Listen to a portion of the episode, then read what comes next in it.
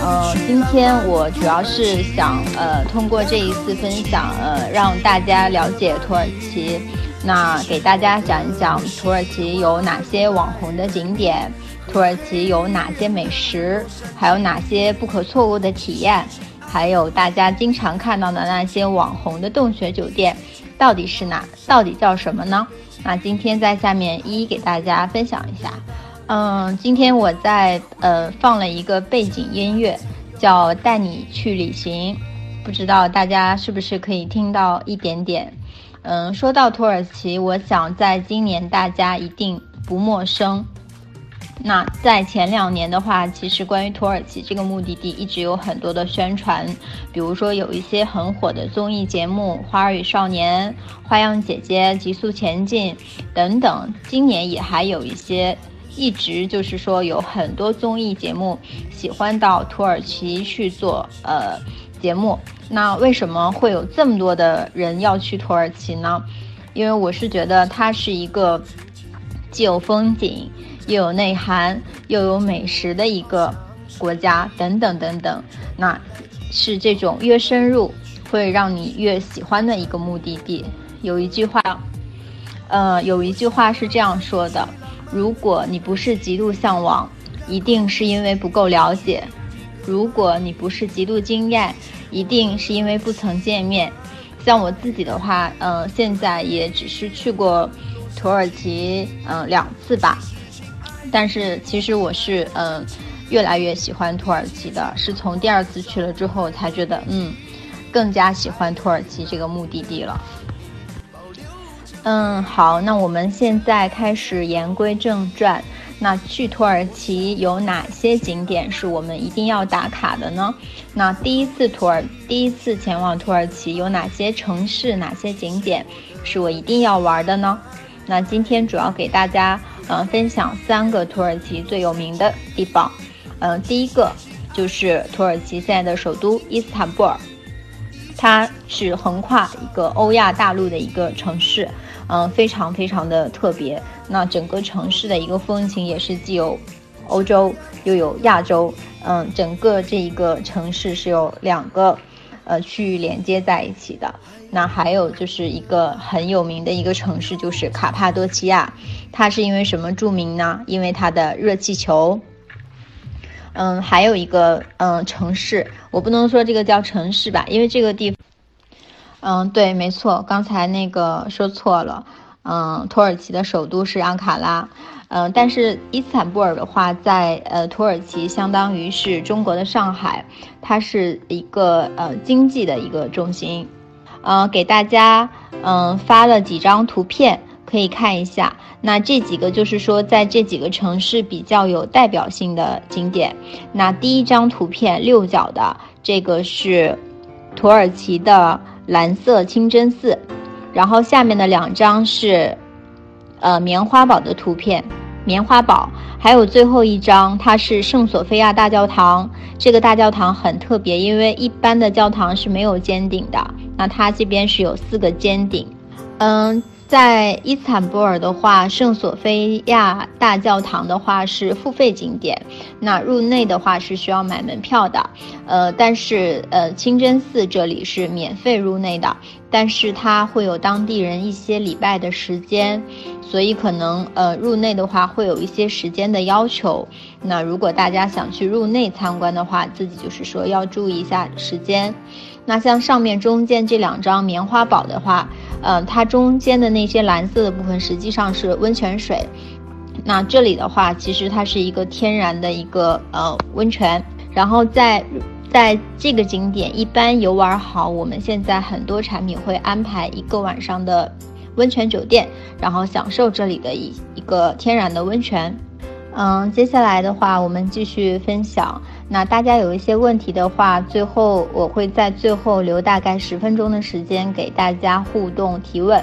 那现在我们继续，嗯，接下来给大家要讲的两个城市是费特西耶和博德鲁姆。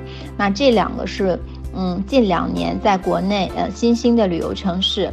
那菲特西耶的话是土耳其的一个地中海的海边小镇。那这里最出名的是因为它的滑翔伞，在菲特西耶这里是全球最适合玩滑翔伞的一个目的地之一。那另外的还还有一个就是博德鲁木，这里的话是一个像希腊一样的白色小镇。那这边是一个爱琴海的一个海边小镇，也是一个非常浪漫的地方。嗯，说到美食呢，我想先讲一下，回到伊斯坦布尔，我们回到伊斯坦布尔的那个塔克西姆大街，在这条嗯老的塔克西姆大街上，有很多很多的老店，那还有很多很多的美食，都是可以在伊斯坦布尔挖掘得到的。那我先把几个。呃，伊斯坦布尔比较有代表性的美食和它一些比较著名的东西，给大家发几张图片分享一下。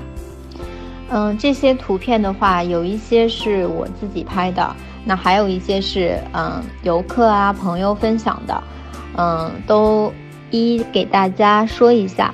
嗯，首先土耳其非常著名的是烤肉，那其实它的那种烤肉有很多种的一种嗯。吃法那比较常见的就是我们在国内街上也可以看到那种土耳其转肉，那它是就是一点一点片下来，然后卷它当地的这种饼一起吃的。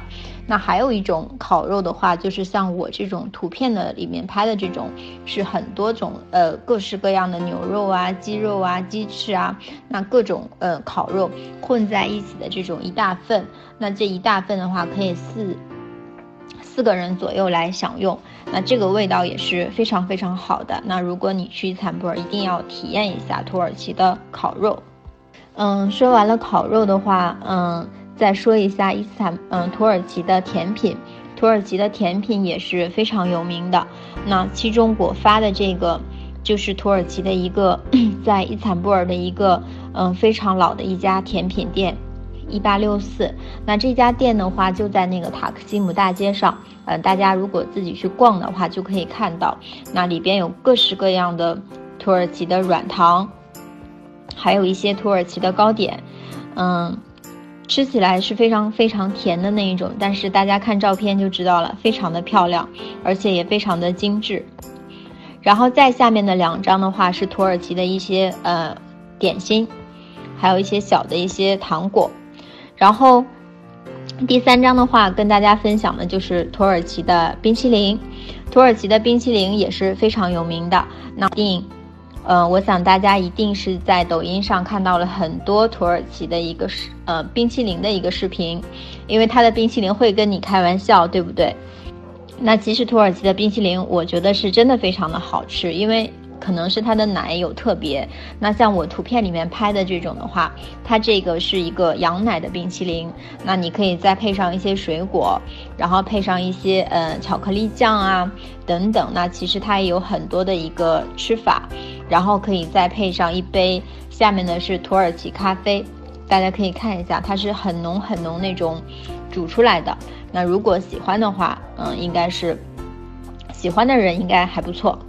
嗯，再下面的话，这一家的话，嗯，这个也是，嗯，当时在土耳其的时候，别人给我分享的，因为这家也是一家，嗯，很老的，呃，土耳其的一个做巧克力的一个，嗯，它这个店里面的一些巧克力都是这个全部是手工的巧克力，所以也是非常不错的。如果喜欢买巧克力的，可以去这里看一下。那这这些的话，都是你在塔克西姆大街上可以找到的。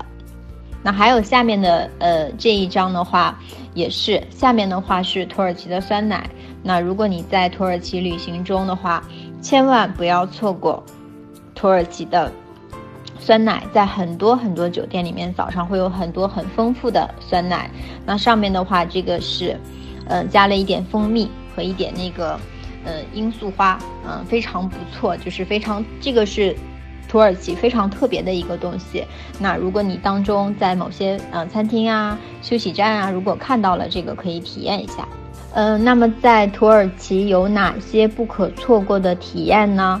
那这一块我是想放更多的时间跟大家分享的，因为我是觉得，嗯，在土耳其不可错过的体验实在是太多了。那首先就我们来先来分享一个热气球。嗯，说到热气球的话，先讲一下我自己一个个人的经历。那虽然我现在去过土耳其两次，但是我还没有玩过热气球，因为热气球对天气的要求非常非常的高。嗯，第一次的话是因为下雨，因为下雨的时候，呃，热气球不能起飞。那第二次的话，我提前看了天气预报，第二天是晴天。那本来以为是万无一失，结果第二天早上起来还是不能玩儿。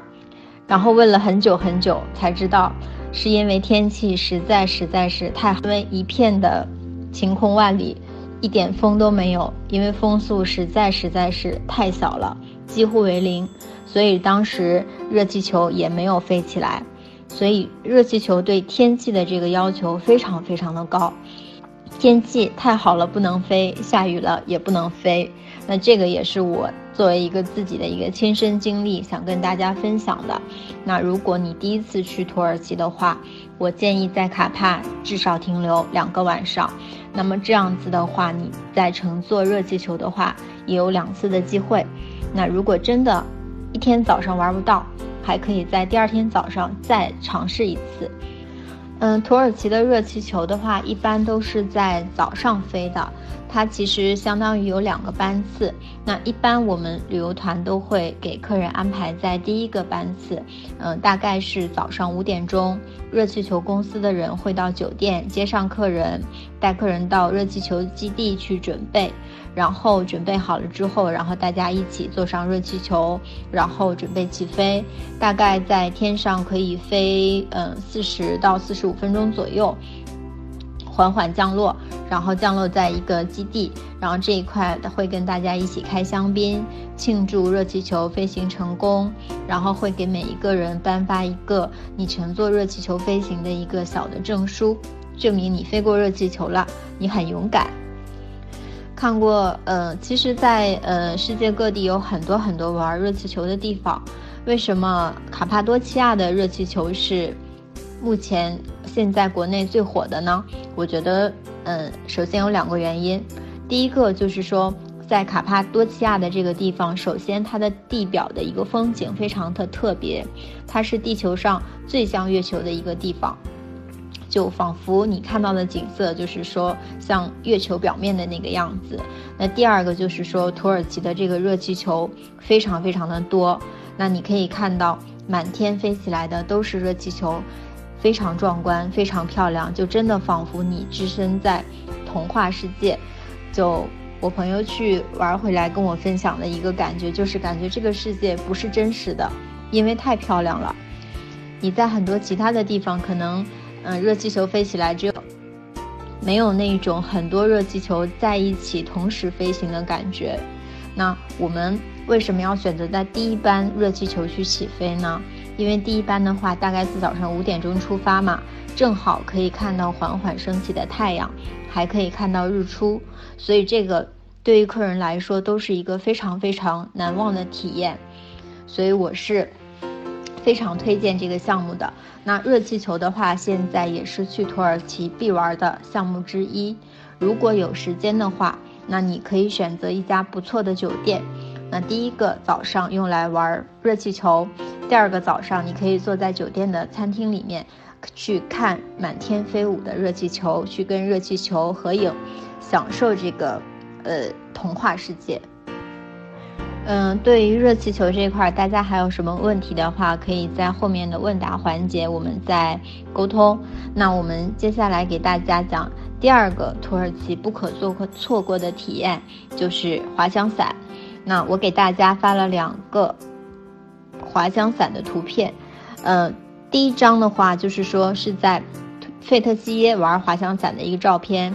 下面的话是一个呃死海的一个蓝礁湖，非常非常的漂亮。那第二张图的话，就是它下面的一个呃落地后的一个沙滩，还有落地后的一个跑道。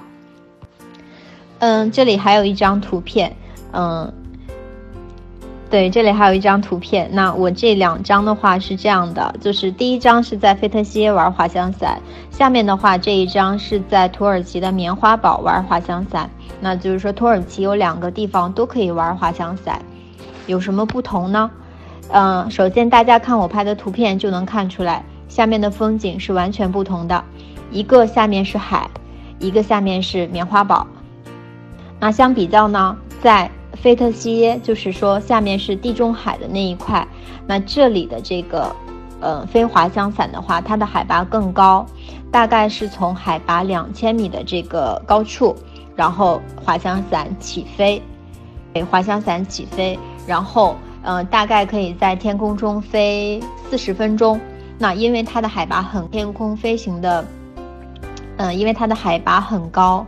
所以在天空飞行的这个时间也是很长的，整个体验度非常高。那其中你可以看到山，看到海，然后经过费特西耶的小镇，看到整个这个小镇的一个风光。嗯，整体下来的话，这个，呃，它的这个地理位置还有整个的景色都是非常不错的。那像下面的话，这个棉花堡的话，它的海拔没有费特西耶那么高，可能在天空的飞行时间也比较短，大概二十到三十分钟。那它大概是从海拔一千多米的地方啊飞起来的。那整个下面看到的景色，主要就是以山以棉花堡为主。那可能你看不到那么蓝色那么漂亮的这个地中海的景色。那价位的话，也是呃有一点点区别的，在费特西耶玩滑翔。在费特西玩滑翔伞，要比在土耳其的这个棉花堡玩滑翔伞的价格要稍微高几十美金。谢谢大家的积极互动。那待会儿的话，我会在后面的问答环节跟大家一一讨论。那我们接下来还有一个地方，就是说给大家分享一下土耳其的那些著名的网红洞穴酒店。那我先自自己今天有在携程上把这几家酒店全部挑出来，那待会儿给大家一一分享一下。嗯，首先的话就我们先分享第一家，就是嗯前两年花样姐姐做的那个博物馆酒店。嗯，这家酒店的话一度因为我们国内的花样姐姐名声大噪，所以它的现在酒店的生意非常非常的好。基本上到了旅游旺季，基本上都是满房的。所以，如果你想要住这一家洞穴酒店的话，一定要至少提前三个月以上预定。它的这家酒店的话，大家可以看我的我这几张图片都是酒店里面的一些实拍，因为它地理位置非常的好，是建在一个比较高的高的地方。那你可以看到整个一个远处的一个卡帕多奇亚的一个地貌。早上的话，还可以看到缓缓升起的热气球，然后下午在酒店的一个自己的这些公共区啊、露台呀，喝喝下午茶呀，这些感觉都非常非常的好。不仅我们喜欢，那很多老外也是非常喜欢的。嗯，这一家洞穴，呃，这一家博物馆酒店应该是目前。那边差不多最贵的一个洞穴酒店了，而且生意也是非常非常的好，很难订。那如果你想住的话，真的是要提前很长时间来预定。像目前很多跟团游的产品，一般不会安排这个酒店，因为它第一不方不适，不太适合团队的一个大多数人来预定。因为一下的团量太大了，它房间数量不够，不能满足。那而且我们的团队的话也没有办法提前这么久来预定。那这个的话，我还是比较推荐一些你自由行啊，这种半自助游的客人，然后自己去预定。嗯，大家看一下这张图，是我自己在小红书上搜的。为什么要给大家分享这张图呢？就是说。你一看这张图片，一定觉得很眼熟，因为今年长成这个样子的图片，实在实在是太多了。大家都在想，这个露台到底是哪里？这是在土耳其的哪个位置拍的呢？是哪一家酒店呢？我先卖一个关子，那待会儿最后给大家再分享一下这个酒店的名称。嗯，接下来给大家分享的这个洞穴酒店的话是嗯 CCR，那这一家洞穴酒店的话也是它房间非常的多，然后也是建在一个比较高的一个位置，那它整个酒店的这个配套的这个设施还是不错的，大家可以看一下它的房间，这个就是说相对的话设施会好很多。那它也是建在一个比较高的位置，那你可以整个俯瞰一些卡帕多奇亚的这个自然的景色，还可以看到热气球。嗯，看完了，嗯上嗯上面几个漂亮的洞穴酒店，那我也跟大家分享一下，就是说。呃，目前的话，我个人比较推荐的一个酒店，因为这家酒店整体的性价比是比较高的。那它在酒店的这个呃早餐的餐厅，是直接就可以看到缓缓升起的热气球。那早上这个用餐的感觉是非常非常的好的。然后下面是两张酒店的图片，那整个设施也是非常的不错。那酒店的价格也不是很高，性价比非常的高，这个酒店。呃，没错，我们刚才有互动的朋友知道我们这家叫苏丹套房洞穴酒店的 这一家网红酒店，因为我觉得它是真正的网红酒店。它首先价格不是很高，但是它的酒店房间非常非常的少。如果你不是住店的客人，那他可能也不会太容易让你进到他的酒店内去看。享受它的这个露台，那它这个露台就是景观非常的漂亮。那如果你也想要在露台上用早餐，那可能这个位子也还是要提前预约的。对，没错。嗯，看朋下面有这个朋友说要排队，要要预约，要排队。如果你不是住店的客人，可能都不一定会让你进去，因为人真的很多。你要入住的话，我看了一下，因为现在冬天是淡季，所以后面的话。房间还是可以订得到的。那这里的话，我觉得是在土耳其旅行比较难忘的一个景色。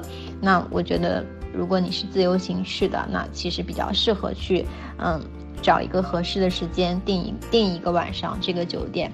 那如果你可以停留多个晚上的话，可以住不种各种不同的洞穴酒店，那肯定也会有不同的一种体验。嗯，关于洞穴酒店的话，我们就分享这么多，然后又给大家发了两张图片啊，这个是我觉得土耳其比较有特色的两个东西。第一个就是土耳其的陶瓷，为什么说它的陶瓷有特点？首先大家看它非常的漂亮，而且它的每上面的陶瓷都是手绘的。那你可以买到这种手工的手绘的陶瓷的话。那它上面每一个陶瓷的花纹都是不完全一样的，那表示你买的每一个的小的物件都是独一无二的。我这个图片也是网上下载的。然后，呃，像这种小的这种东西，其实在大巴扎里面就有很多。那大家如果想带一些伴手礼的话，这个东西也不是很贵，都可以买得到。那像下面的话，这个就是土耳其的地毯。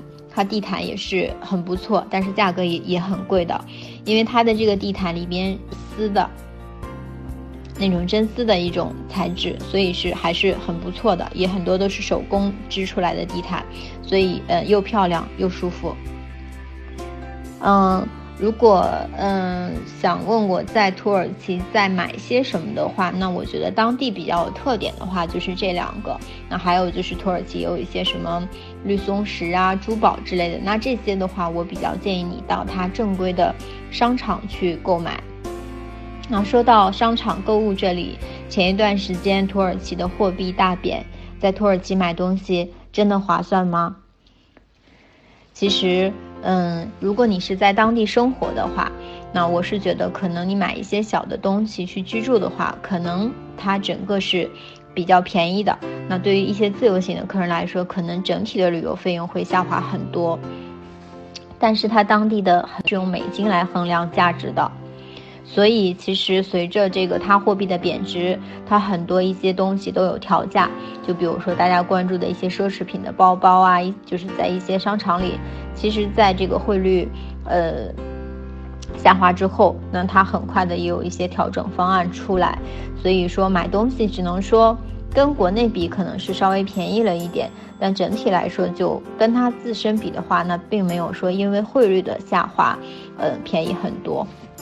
那在土耳其的话，像我们目前的一些常规的行程，啊，我们都是不含商场的购物的这一个环节的。但是在伊斯坦布尔，我们都会安排自由活动的时间。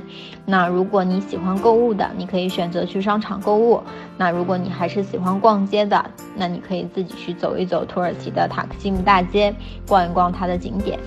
嗯，今天的分享，嗯，差不多主要内容就这么多。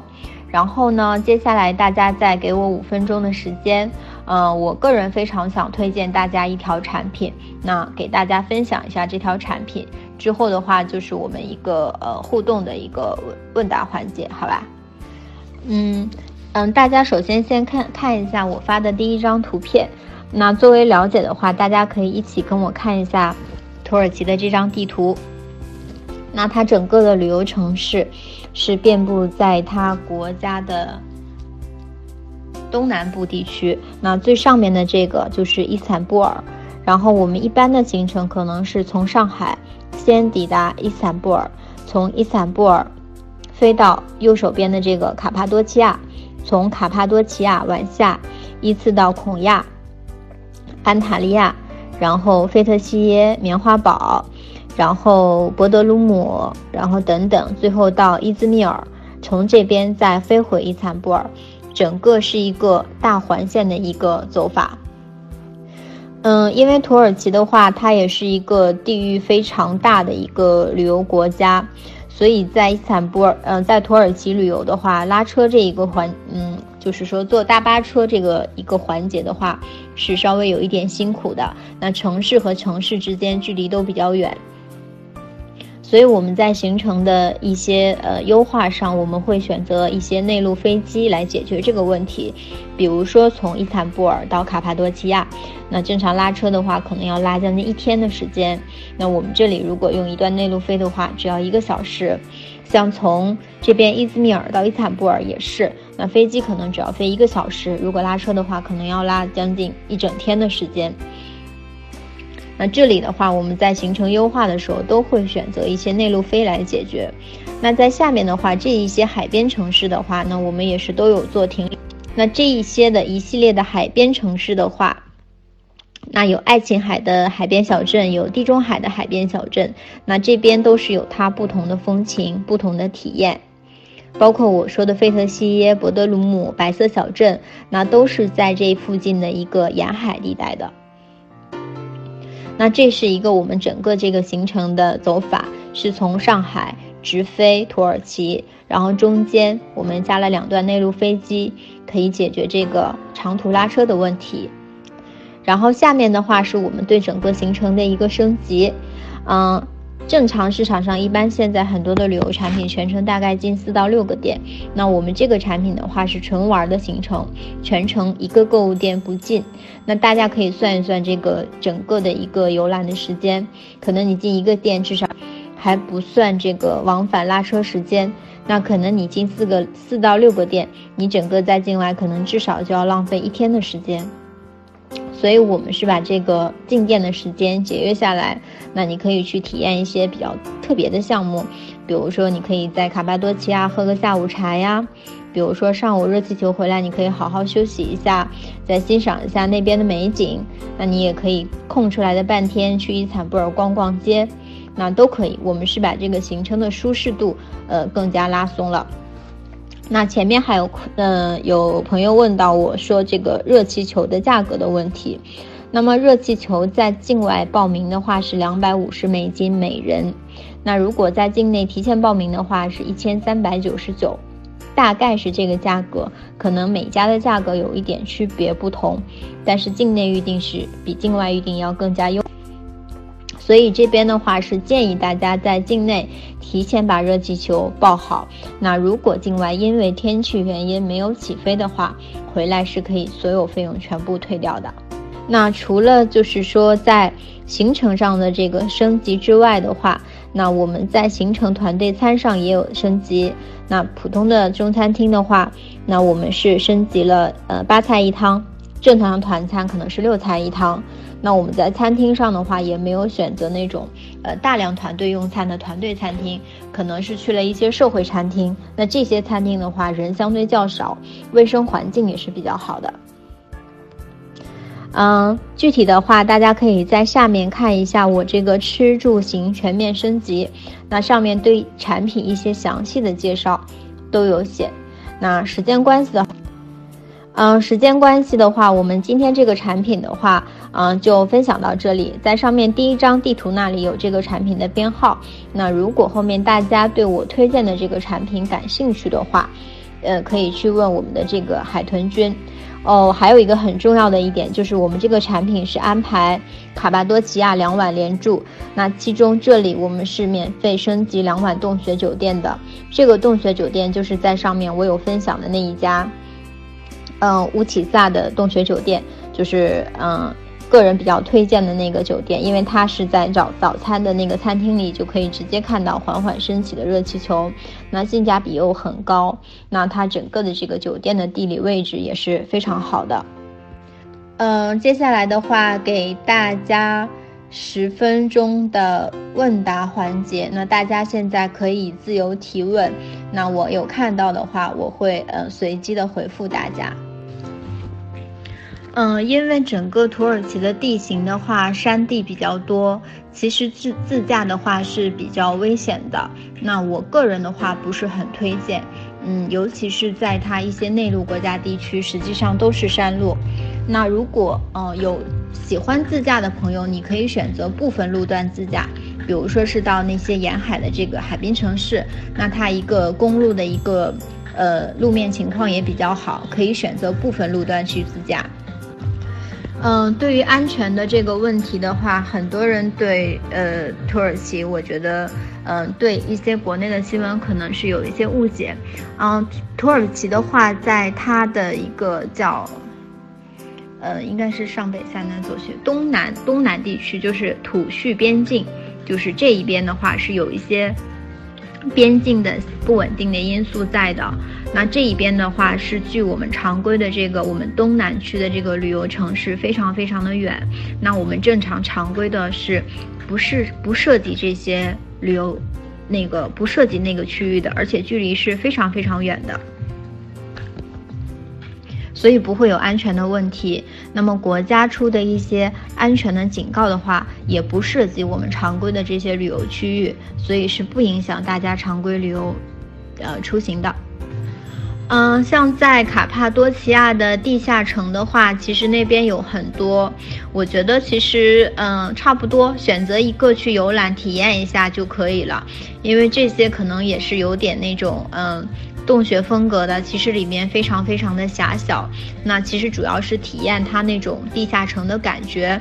如果你是呃第一次前往的话，我觉得体验一下也是不错的。像上面我给大家推荐的那个产品里面，我们就包含卡帕多奇亚的这个地下城的游览。嗯，大家我看有很多朋友在问几月份去土耳其最合适。嗯，其实我看过我们自己嗯携程平台的一个呃一个大家的一个旅游的一个趋势。其实全年的前往土耳其旅游的客人都非常非常的多，嗯，没有一个除了暑假，嗯七八九这三个月是一个就是说极旺季。那其实全年前往土耳其旅游的人都非常非常的多。那像它的整个的一个气候的话，跟上海差不多，很接近。那像现在我们这边马上冬天了，他们可能也已经慢慢的进入到冬天了。在内陆地区，像卡帕多奇亚这边是它最冷的地方，那冬天你可能要穿的稍微厚一点。那在像它的一些沿海的地区，比如说地中海、爱琴海海边的那些城市的话，可能还要比我们这边天气稍微。可能还没有我们呃这边这么冷，那可能更更舒服一些。所以我个人觉得的话，其实你在全年任何时间去都可以。可能冬天很冷，如果你遇到了卡帕多奇亚下雪，这是一件非常幸运、非常浪漫的事儿。那如果你在暑假去了，可能天气非常好，呃，乘坐热气球的概率非常高，但是天气也会非常的热，紫外线很强。嗯，像我刚刚给大家推荐的那个旅游产品的话，那如果大家今天是听了我们的语言分享，想要预定我们刚才那个产品的话，大家可以看地图的那一张 PPT，上面有产品编号。那您这边联系我们的海豚君，我们是可以给到您专享的一个优惠价格。那目前的话，就是说，呃，现在的话，土耳其慢慢进入冬季，天气会稍微有一点点的冷，那可能你要带上一些厚衣服。那整体的话不会影响你旅游的一个舒适度，唯一可能你要担心的就是说，在冬天热气球飞行的概率稍微低了一些，可能不如夏天概率那么高。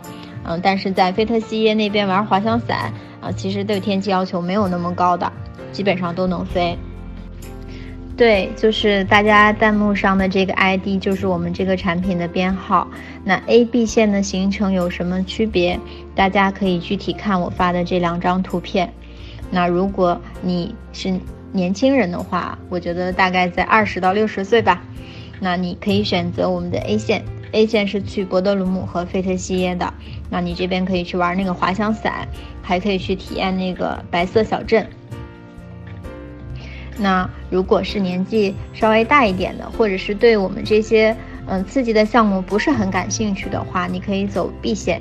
B 线的话是一个常规的一个项目，卡帕多奇亚是一定会去的，所以你肯定是到那边可以去玩热气球的。那去跳过呃费特西耶这边的一个海滨城城城市，如果对这个极限项目不感兴趣的话。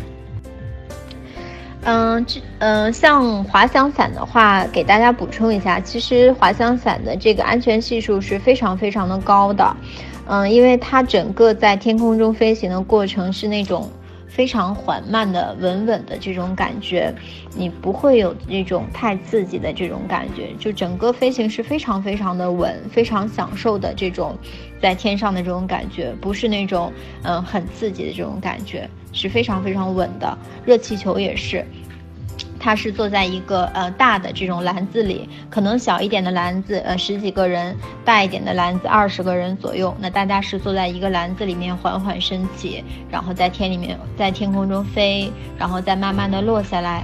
那整个这两个项目其实它都是一个嗯比较不是那种特别刺激的项目。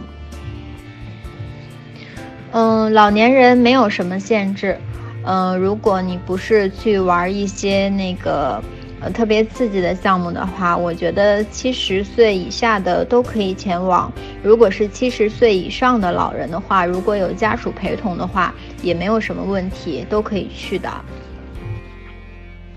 嗯，滑翔伞也是可以在境内提前预定的。嗯，跟热气球一样，费特系列的滑翔伞，具体大家可以看一下产品里面。我有点记不住，大概一百八十美金左右。嗯，说到购物的注意事项是这样子，其实它境内的很多小礼物啊，就像我前面说那种小的陶瓷啊、手工艺品啊，其实都不是很贵。那其实这个我觉得是更多的不是说你去买多么贵重的东西，更多的是买一个纪念性的东西回来。那如果你是想买一些比较贵重的东西的话，我还是比较建议前往一些正规的商场、正规的店铺。